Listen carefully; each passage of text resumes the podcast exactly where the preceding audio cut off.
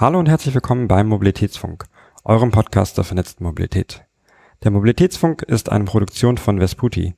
Mehr Infos findet ihr unter vesputi.com und themobilitybox.com. Mein Name ist Ben und mit dabei ist heute Dr. Jutta Deffner vom Institut für sozialökologische Forschung. Ich freue mich, dass du hier bist. Ja, hallo Ben. Ich freue mich auch, dass ich hier bin. Vielen Dank für die Einladung. Ähm, ja, ich bin beim Institut für sozialökologische Forschung in Frankfurt am Main und bin dort Mobilitätsforscherin. Ähm, wir arbeiten vor allem zu Themen der ähm, alltagsbezogenen Mobilität, ähm, wie sich Nutzerbedürfnisse gestalten, wie man neue Mobilitätsangebote nachhaltig gestalten kann. Wunderbar. Und wir haben uns für unser heutigen Podcast einmal das Thema Carsharing überlegt. Ähm, da betreibst du einige Forschung zu und ich stelle jetzt direkt als erste Frage ähm, mit der mit der Tür ins Haus: ähm, Wann brauche ich denn kein eigenes Auto mehr? Also ich würde heutzutage sagen, wenn du in einer Stadt wohnst, brauchst du heute bestimmt kein eigenes Auto mehr. Ich wohne jetzt in Berlin, da ist es ganz einfach. Ähm, da ich hatte auch noch nie ein Auto, da ist es tatsächlich äh, ein bisschen, äh, bisschen eindeutig. Ähm, das ist aber nicht für alle so. Ähm, lass uns aber mal ein paar Schritte zurückgehen und einmal äh, grob übers, übers Carsharing sprechen. Ähm, was ist das denn überhaupt? Ja, Carsharing heißt ja, wenn man es einfach übersetzt, ähm, Autos zu teilen. Und ähm, das hat eigentlich in Deutschland schon eine längere Tradition, ähm, wurde schon in den 80er Jahren, vielleicht sogar noch davor schon ähm, ausgehend von der Umweltbewegung eigentlich ähm, praktisch erfunden ähm, mit dem Gedanken, dass man ein Auto ja eigentlich nur ganz wenige Minuten oder höchstens äh, eine Stunde am Tag durchschnittlich sagt, äh, die äh, große deutsche Mobilitätserhebung immer benutzt und dadurch eigentlich dieses Fahrzeug viel zu wenig ausgenutzt ist. Und die Idee eben zu sagen, gut, wenn mehrere Leute oder mehrere Familien gleichzeitig so ein Auto benutzen, ist ähm, das natürlich finanziell viel besser und auch für die Umwelt besser. Und ähm, heute gibt es ganz unterschiedliche Formen vom Carsharing und es ist überhaupt nicht mehr etwas, was äh, nur äh, eben so aus ähm, ja, privatem Engagement her äh, betrieben wird. Ähm, aber es, also eben wie gesagt, es gibt sehr unterschiedliche Formen. Wunderbar. Äh, magst du einmal erzählen, was für verschiedene Formen es da ähm, aktuell hauptsächlich gibt? Also die ähm, am weitesten verbreitetste Form, wenn man jetzt ähm, Gesamtdeutschland ähm, hernimmt, ist äh, das sogenannte stationäre Carsharing. Also dass es ähm, eine Station gibt, irgendeinen Parkplatz oder ähm, auf irgendeinem Gelände äh, eben ein Auto geparkt wird und dann hat man da als Mitglied von diesem Verein oder diesem Unternehmen äh, eben die Möglichkeit, dieses Auto auszuleihen und zwar stundenweise. Also das ist auch der größte Unterschied im Prinzip zu, dem, zu einer klassischen Autovermietung, dass ich das Auto stundenweise nur mieten kann und dass ich ähm, nicht immer auch da jemanden persönlich treffen muss, um dieses Auto auszuleihen. Und ich muss dann dieses Auto auch wieder an diesen Ort zurückbringen, also deswegen stationär. Also man leitet es an einem fixen Ort aus und bringt es auch wieder dorthin zurück. Und dann gibt es das sogenannte Free Floating oder flexible Carsharing. Das hat sich so angefangen vor etwa zehn äh, Jahren zu verbreiten, ähm, hauptsächlich in den deutschen Großstädten. Und da sind dann auch andere ähm, Unternehmen auf den Markt gekommen ähm, und haben einen sehr hohen ähm, Mitglieder- oder Kundenzulauf gehabt. Weil die Idee äh, ist da ein bisschen anders, nämlich da gibt es meistens ein sogenanntes Geschäftsgebiet, also eine Fläche, die meistens die Kernstadt ist oder auch noch ein bisschen größer. Und innerhalb dieses Gebietes kann man dann dieses Auto, also werden diese Autos einfach im Straßenraum geparkt, ähm, also schon an überhaupt zulässigen Stellen. Aber ich kann dann dieses Auto, ich ähm, laufe da rum und sehe auch auf einer App, wo diese Autos stehen und kann dann ähm, das spontan ausleihen und meinen Weg machen und kann auch äh, nur einen Weg machen, muss nicht an denselben Ort zurück oder kann natürlich auch wieder in zum Beispiel mein Quartier zurückfahren, wenn ich beispielsweise zum Einkaufen fahre. Aber dann kann ich das irgendwo, wo ich eben einen Parkplatz finde, äh, in der Nähe meiner Wohnung zum Beispiel, das wieder abstellen. Und dann gibt es noch ähm, sehr spezielle Formen von Carsharing, ähm, äh, die eben vor allem ja so auf Vereins- oder ähm, nachbarschaftlicher Basis funktionieren. Und ähm, also wir nennen das ähm, äh, nachbarschaftliches Carsharing. Ähm, es fungiert auch manchmal unter dem Begriff Peer-to-Peer-Carsharing. Ähm, da gibt es auch sehr viele Unterkategorien. Da gibt es die plattformgestützten, also wo man über eine App auch und über ein Unternehmen, äh, das im Hintergrund steht, angeleitet sein Privatfahrzeug einstellen kann und andere Menschen in der Umgebung eben dieses Fahrzeug ähm, nutzen können. Und da muss man es natürlich auch wieder genau zu diesem äh, Ort zurückbringen nach der Nutzung. Ähm, und es gibt natürlich auch das, dass ich einfach mit meinen Nachbarn zum Beispiel sage, wir sind hier eine Wohnanlage, zehn Familien und wir nutzen unsere Privatautos zusammen und haben uns selber ein System ausgedacht, wie wir das managen. Genau, also hier ganz viele verschiedene Formen und äh, vor allem auch Motivationen dahinter. Sicherlich bei einer, äh, einer Wohnanlage, die sich ja zusammentut und dann ein gemeinsames Auto hat, hat er sicherlich eine andere Motivation als der, äh, der große Automobilkonzern, ähm, der dann äh, hunderte Fahrzeuge in eine Stadt stellt. Ähm, welche, welche Form davon ist gerade die verbreitetste? Es kommt immer darauf an, ob man das in Kunden oder in Fahrten oder in Autos misst. Also seitdem es diese flexiblen ähm, Carsharing-Formen gibt, ähm, nehmen die schon einen extrem großen Anteil ein an Anzahl der Fahrzeuge und auch an Anzahl der Kunden, wobei man ähm, über die Auslastung und die tatsächlichen Fahrten, die damit gemacht werden, eigentlich noch nicht so viel weiß. Deswegen würde ich nach wie vor sagen, ist das stationäre Carsharing oder eine Mischform, wie sie auch manchmal angeboten wird, dann von solchen Unternehmen, die eher ähm, Non-Profit sind, äh, die verbreitetste. Wer ist denn so der, der klassische äh, Carsharing-Nutzer, Carsharing-Nutzerin? Kannst du da Erkenntnisse zu? Also da gibt es ähm, auch inzwischen relativ viele Studien. Wir haben ähm, auch einige davon selber gemacht. Ähm, und da zeigt sich immer wieder ein ähm, ja relativ verbreitetes Bild. Also zum einen sind natürlich, ähm, wie ich vorhin in meinem Eingangssatz schon gesagt habe, ähm, Carsharing ist nach wie vor etwas sehr, was von Städten oder gar Großstädten ähm, dort verbreitet ist und eben, das heißt, die Menschen wohnen meistens ähm, städtisch, wenn sie das machen. Ähm, aber es gibt auch andere Hotspots inzwischen, wo das natürlich so eher so im suburbanen Raum ist, aber ich sage jetzt mal, das häufigste ist städtisch. Und das andere, was auffällt, ist, dass es doch nach wie vor ähm, eher besser verdienende Menschen sind, die Carsharing machen und äh, eher Männer sind, die Carsharing machen. Gibt es da irgendwie Erkenntnisse zu, ob der, ähm, ob die meisten Nutzer ein eigenes Auto haben ähm, oder ob das dann ein, ein eigenes Auto irgendwie ersetzt oder ob es eher so der, den Zweitwagen ersetzt? Also es gibt, würde ich sagen, also auf jeden Fall beides. Es gibt ähm, dieses klassische, äh, wie man sich das in der reinen Lehre vorstellt, dass man dann gar kein eigenes Auto mehr hat. Das ist natürlich schon bei bestimmten Nutzergruppen verbreitet, vor allem bei ähm, ja, Haushalten, äh, ein bis zwei Personen Haushalten und ohne Kinder, ähm, die, äh, die dann eben gar kein Auto erst anschaffen oder ihr Auto abgeschafft haben. Und das sind dann in der Tendenz eher jüngere Personen.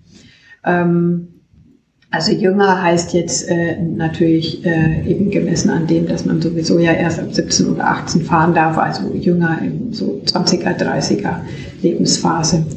Und ähm, dann äh, gibt es natürlich aber schon auch die, die Carsharing sehr systematisch einsetzen, um eben zum Beispiel den Zweitwagen nicht zu brauchen ähm, und äh, da eben sich äh, bestimmte wir nennen das Mobilitätspraktiken eigentlich äh, aufgebaut haben, wie sie das machen. Also es gibt ein Auto im Haushalt, aber für bestimmte Zwecke braucht man dann ein zweites und dann wird da eben aufs Carsharing zurückgegriffen. Das gibt es also schon auch. Sehr gut. Ähm, kann man da auch äh, übergreifend sagen, für was diese Carsharing-Wagen hauptsächlich genutzt werden? Oder gibt es da auch so viele unterschiedliche Nutzergruppen, dass man da nicht sagen kann, das ist immer immer für den Weg zur Arbeit, das ist immer für den, äh, für den Einkauf, das ist immer für den Urlaub? Also, was glaube ich ähm, generell gilt, ist, dass man es natürlich schon für alle Fahrzwecke einsetzt. Ähm, aber zum Beispiel für den Fahrzeug zur Arbeit Carsharing eigentlich nicht das richtige Mobilitäts, äh, die richtige Mobilitätsroutine ist. Die bietet sich eigentlich nur an, ähm, wenn man jetzt zum Beispiel bei, im flexiblen Carsharing, also in so einem ähm, äh, ja, flexiblen Angebot den einfachen Weg zur Arbeit machen würde und dann das Fahrzeug natürlich wieder freigegeben ist. Wenn ich ein stationäres Carsharing-Fahrzeug auf dem Weg zur Arbeit benutze, ähm, ist das unglaublich teuer also und nicht geeignet. Ähm, für diese flexiblen Angebote will ich überhaupt nicht ähm, äh, bestreiten, dass es natürlich ähm, Nutzer gibt, die ähm, das auch so verwendet haben. Soweit ich mich erinnere, war das in dieser äh, Studie, die wir zum Carsharing, ähm, zum flexiblen Carsharing gemacht haben, zum Teil auch der Fall, weil ähm, dann zum Beispiel vielleicht auch ein Teil des Arbeitsweges ähm, äh, mit den öffentlichen Verkehrsmitteln zurückgelegt wird und ein anderer Teil ähm, dann mit so einem flexiblen Carsharing-Angebot. Das gilt vor allem, wenn manche Städte haben dann solche Innenstadtbereiche, wo sie das Parken für diese Fahrzeuge kostenlos gemacht haben oder auch damit verbunden ist, dass es äh, äh, Elektroautos waren und dadurch ähm, man dann bevorzugte Stellplätze hatte. Aber das ist nicht der häufigste Fahrzeug. Der häufigste ist eigentlich Einkaufen und Freizeit, also verschiedenste Freizeitaktivitäten. Urlaub ist auch nicht unbedingt ein Carsharing-Fahrzeug, weil man es da ja dann wieder länger braucht. Da gibt es zwar bei vielen Carsharing-Anbietern besondere Tarife dafür, also sogenannte Langzeitmieten, aber ähm, das ist vielleicht nicht ganz so üblich. Also das ist dann schon für sehr ähm, ja, äh, ausgefuchste Nutzer. Es gibt zum Beispiel aber in der Schweiz dieses Modell schon ähm, weil dort Carsharing in gewisser Weise sehr viel verbreiteter ist. Und da merkt man schon, dass natürlich die Tarifgestaltung so ist, dass man dann eben auch mit dem Auto äh, irgendwo mit dem Zug hinreist und dort ein Auto dann haben kann. Das ist ähm, dann natürlich nochmal ein anderes Modell. Äh, jetzt beim 9-Euro-Ticket im ÖPNV ist ja ein, ein großes Thema, ähm, dass die äh, einige der ersten Studien ähm, sagen, dass äh, dort viel äh, neuer Verkehr induziert wurde. Das heißt, ähm, dass neue Verkehre stattfinden, die vorher nicht stattgefunden haben. Ähm, wenn du jetzt sagst, ähm, viele Carsharing-Nutzer ähm, machen das im Freizeitbereich, machen das ähm, nicht für Strecken, die, die, ähm, die sonst äh, auch passiert werden. Ist das auch induzierter Verkehr oder ähm, wo kommen diese Strecken her? Also auch da würde ich zwischen den verschiedenen Systemen unterscheiden. Also äh, beim stationären Carsharing beobachtet man meistens etwas anderes, nämlich dass ähm, mit dem Umstieg auf regelmäßige äh, Nutzung im Carsharing eigentlich vor allem die anderen Verkehrsmittel des Umweltverbunds gestärkt werden. Also dass man dann sehr genau sagt, okay, das mache ich mit den öffentlichen Verkehrsmitteln, das, dafür brauche ich ein Auto, da brauche, leihe ich mir dann das Auto aus und andere Sachen mache ich zum Beispiel mit dem Fahrrad oder zu Fuß. Das, ähm, das ist eigentlich die Bewegung meistens dort, wenn dann eben so, wirklich kein Auto im Haushalt vorhanden ist entwickelt sich das Verkehrsverhalten in diese Richtung. Und ähm, da entsteht nicht so stark neuer induzierter Verkehr mit dem Auto. Beim flexiblen Angeboten ist das anders und das ist auch durchaus kritisch zu sehen, dass vor allem, also weil das eben urbane Angebote sind, dass das eigentlich eine Verlagerung auch bedeutet, ähm, weg von dem nicht motorisierten Verkehr ähm, oder vom ÖPNV. Und ähm, dieser Verlagerungseffekt vom ÖPNV, der ist nicht so stark, ähm, wie er am Anfang befürchtet wurde. Da gibt es natürlich auch unterschiedliche Studien. In der Studie, die am ISE vor einigen Jahren dazu gemacht wurde, war diese ähm, ja, Verlagerung weg vom ÖPNV nicht ganz so dramatisch, wie äh, wir da Hypothesen hatten. Aber ähm, es ist durchaus ein Effekt. Ähm, die, das wurde versucht abzuschwächen, auch über die Tarifgestaltung, also dass dann gesagt wurde, die günstigste Fahrt mit einem solchen flexiblen Carsharing-Auto darf nicht günstiger sein als zum Beispiel ein Kurzstreckenticket im ÖPNV, um das eben äh, zu verhindern, ähm, weil der Umwelteffekt ja eben auch noch mitgedacht werden muss. Und aber natürlich ist es trotzdem schade, dass dann neue Fahrziele sozusagen entstehen, dass also Verkehr induziert wird, wie du gesagt hast, und man da eigentlich genau gucken muss, welche Mobilitätsbedürfnisse stecken da eigentlich dahinter. Äh, sieht man das auch bei den bei den großen Anbietern? Also hast jetzt von äh, von der Idee gesprochen, dass äh, das Carsharing, das Free Floating Carsharing im günstigsten Fall nicht günstiger sein sollte als äh, das das einfache ÖPNV-Ticket. Ähm, kommt diese Initiative auch von den von den Anbietern selber, von den großen kommerziellen, oder äh, muss da jemand äh, auf die Finger hauen? Ich glaube, der kommt inzwischen auch von den Anbietern selber, aber das weiß ich ehrlich gesagt nicht genau. Ähm, ich nehme aber an, dass das so ist, weil eigentlich alle diese flexiblen Angebote auch ähm, das Problem haben, dass sie überhaupt wirtschaftlich betrieben werden können. Ähm, also es ist immer eine ganz starke Aushandlung zwischen, wie groß ist das Geschäftsgebiet, damit eigentlich auch bisschen außenliegendere Stadtteile zum Beispiel erschlossen werden und da Fahrgäste, Kunden angezogen werden und wo ist überhaupt in der Innenstadt ähm, quasi ein Bedarf. Und dann ist es aber durchaus so, dass die Kommunen da eine, ja, sehr unterschiedlich zwar auch, aber ähm, das angefangen haben zu gestalten, dass sie den Unternehmen gesagt haben, wie die Tarifgestaltung da sein muss, weil eben das ja schon ähm, ein wichtiges Element der kommunalen Verkehrsplanung inzwischen ist zu sagen, ja, wir wollen nicht immer noch mehr motorisierten Verkehr in der Stadt ähm, erzeugen. Und auch da sieht man ja, es gibt ja einige einige Initiativen von Verkehrsunternehmen selber, von lokalen ÖPNV-Betreibern, äh, die auch eigenes Carsharing betreiben und das dann auch tatsächlich in das eigene Angebot ähm, integrieren. Also ich glaube, in, in, Augsburg sind da äh, Vorreiter, da gibt es eine, eine Mobilitäts-Flatrate, ähm, da kann man dann ÖPNV fahren und äh, Bikesharing nutzen und eben auch eine gewisse Anzahl von, von Carsharing nutzen. Ähm, und so diese, diese Kombination, diese, diese Bundles, ähm, heißt es dann dort, ähm, finde ich sehr spannend, weil dann da natürlich auch die, äh, die Motivation eine ganz andere ist.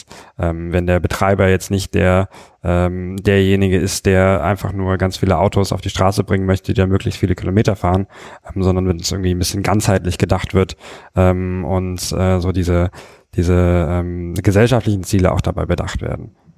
Ja, das finde ich ein total ähm, gutes Beispiel, das du da ansprichst, weil es ist wirklich so, dass ähm, so wie oft Carsharing debattiert wird als, ja, ich soll jetzt mein Auto abschaffen und nur noch Carsharing machen, das eigentlich ja gar nicht das Ziel ist, sondern eben das Ziel ist, ähm, eine multi-optionale Mobilität, sich gestalten zu können und äh, ja, verschiedene Elemente dazugehören. Und gerade diese Verknüpfung auch tariflich äh, über den ÖPNV als Rückgrat eigentlich dieser Mobilitätsform, also dieser multimodalen Mobilität, ähm, ist eigentlich genau der wichtige Ansatzpunkt. Und ähm, äh, es ist in verschiedenen Forschungen eigentlich eben genau auch das schon belegt worden, dass für die Nutzer das, dieses ganze Bündel so leicht zugänglich sein muss, also nicht nur räumlich, sagen, wie weit ist denn die nächste Carsharing-Station entfernt,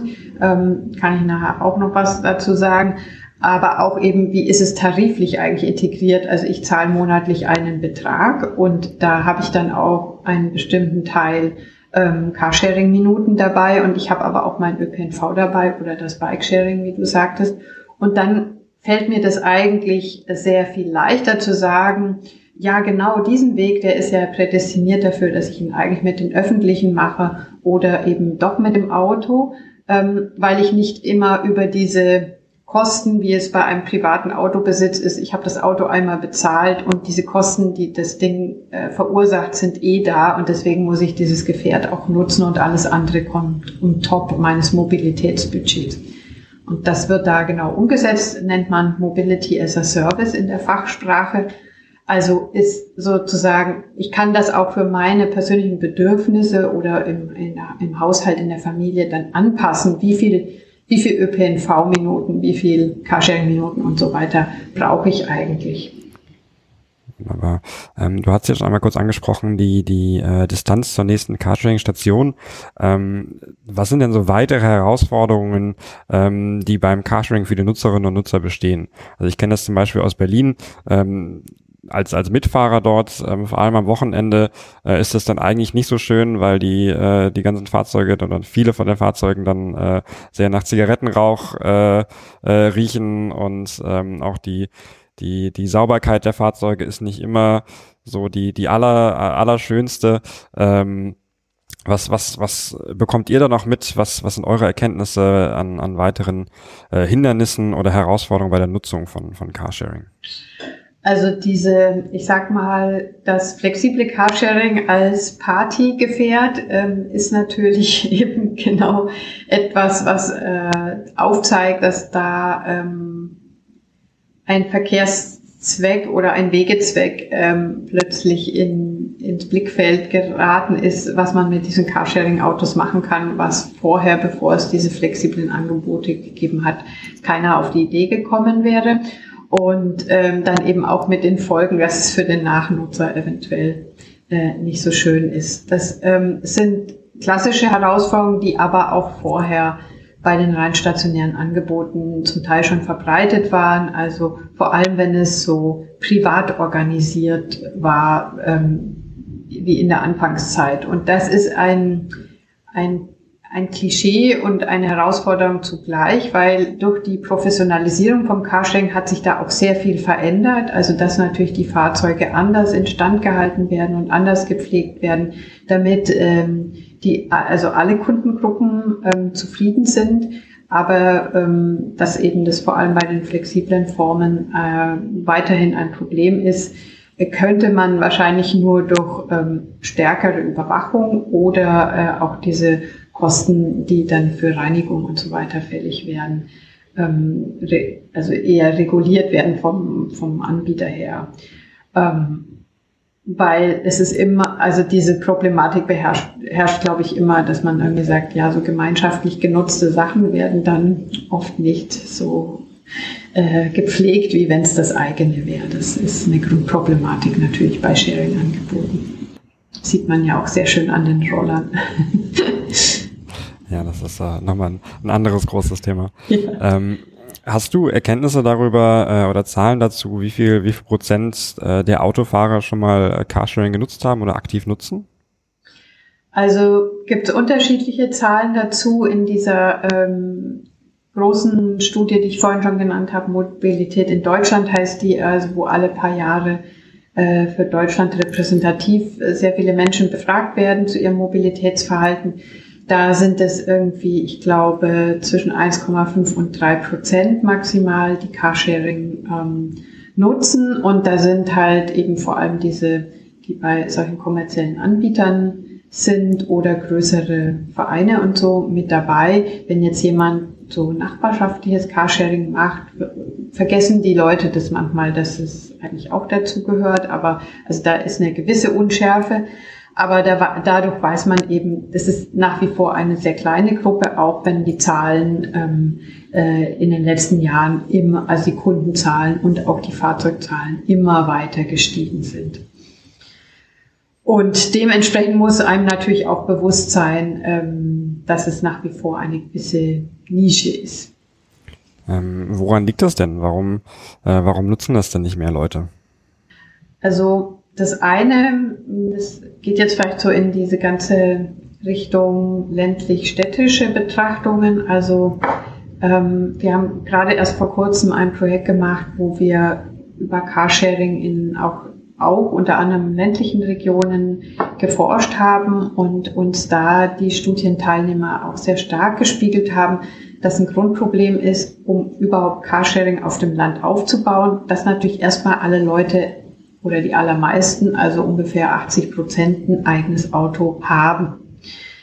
Ähm, also 80 Prozent ist jetzt nicht repräsentativ. Das sind, wenn man das dann in so einer Mobilitätsstudie anschaut, schon ähm, äh, etwas weniger. Aber da muss ein Bewusstsein, also dass jemand, der ein eigenes Auto hat, dann sagt, okay, ich ähm, benutze jetzt mal Carsharing, dann schaue ich, ist da in meinem Ort überhaupt etwas, dann ist da vielleicht ein Auto ähm, und dann ähm, ja kommen da ja nochmal extra Kosten dazu, dann ähm, überlegt man sich das sehr gut, ob das wirklich ein ähm, komfortables Modell ist oder ich äh, erkundige mich, ob es eben jemanden im Ort gibt, der Peer-to-Peer-Carsharing macht, also dieses ähm, nachbarschaftliche und dann muss ich mich mit der Person aber absprechen und der Schlüssel übergeben. Also das war dann ja oft sehr kompliziert und das sind natürlich so ganz klassische Hemmnisse. Also fängt an bei dem, wie geht es überhaupt, wo sind die Fahrzeuge, es ist weit weg, äh, es macht es dann umständlich, es kostet mehr Zeit, es kostet manchmal auch dann noch mehr Geld.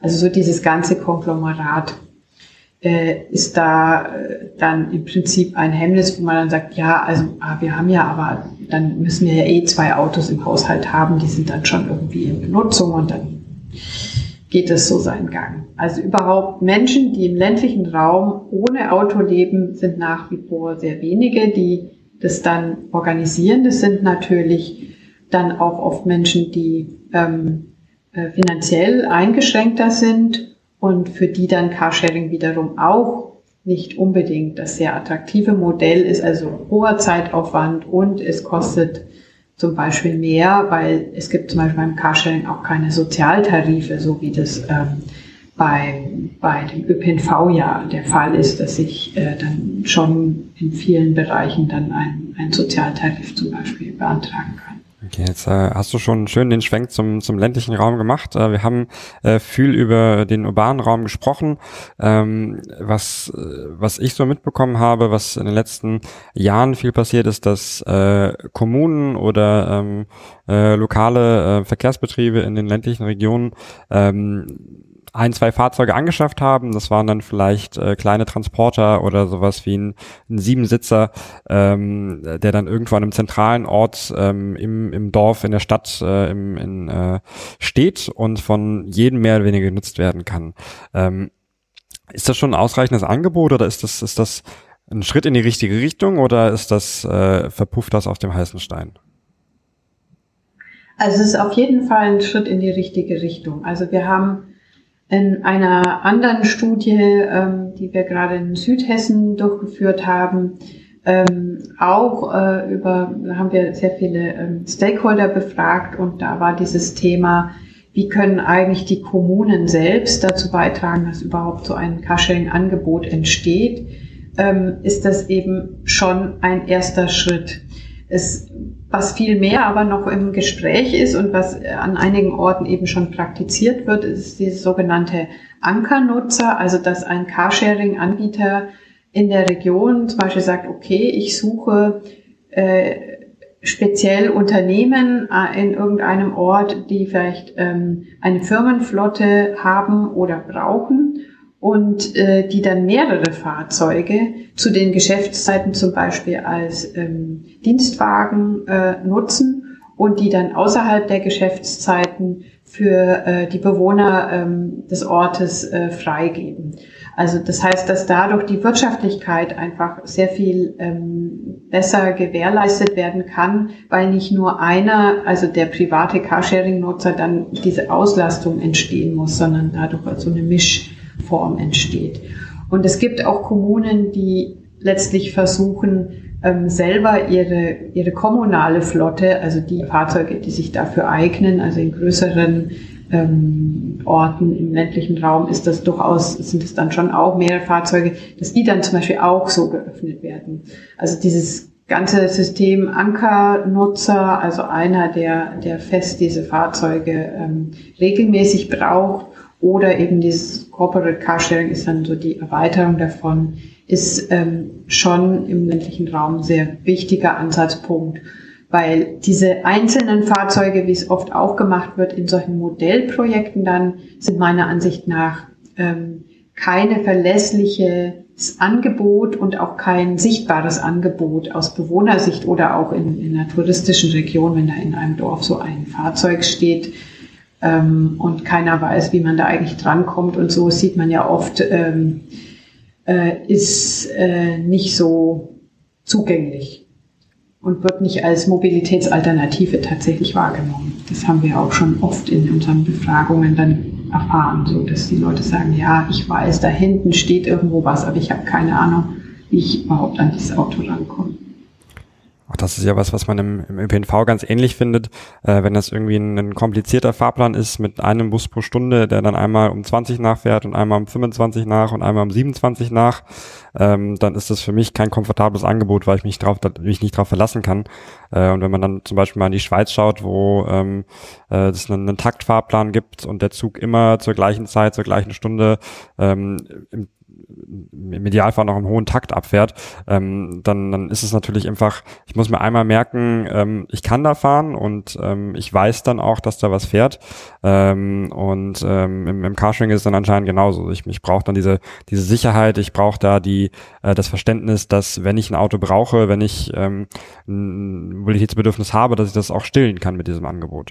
Ähm, und ich glaube auch da, ähm, da sind wir noch in, in, im ländlichen Raum äh, teilweise äh, weit von entfernt, ähm, dass es eben diese, diese Selbstverständlichkeit gibt.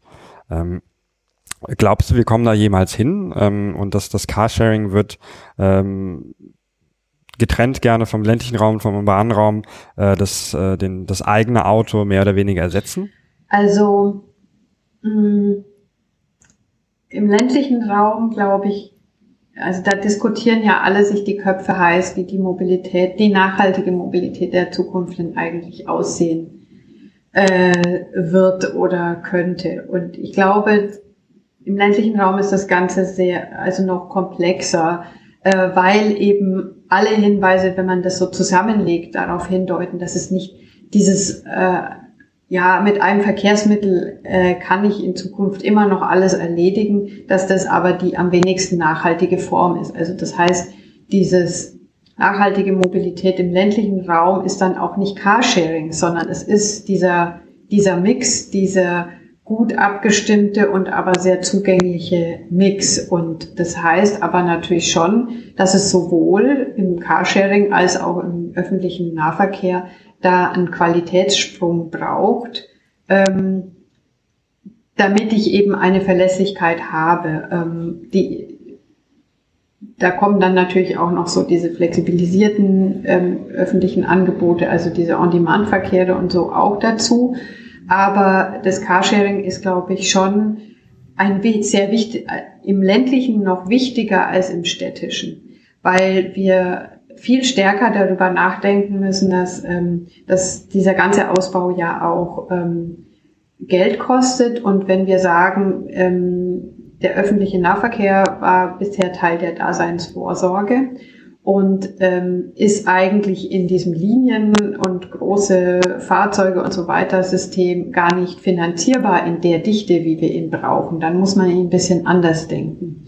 Und da dann Carsharing als Teil eines öffentlichen Angebots zu verstehen, äh, ist vielleicht ähm, schon auch ein sehr wichtiger Schritt, äh, um flexible Mobilitätsbedürfnisse bedienen zu können. Also den Familienausflug hm, möchte ich halt vielleicht nicht äh, immer nach Fahrplan machen. Also wenn ich äh, sage, wir, wir treffen uns irgendwo, fahren gemeinsam irgendwo hin und machen eine Wanderung oder gehen auf irgendeinen ähm, Konzert oder auf irgendein Fest, dann hat man, wird man auch nicht das alles in Zukunft mit dem öffentlichen Verkehr ähm, abdecken können. Also dieses Zusammenspiel ist, glaube ich, schon ein wichtiger Schlüssel. Und das muss aber gut organisiert sein.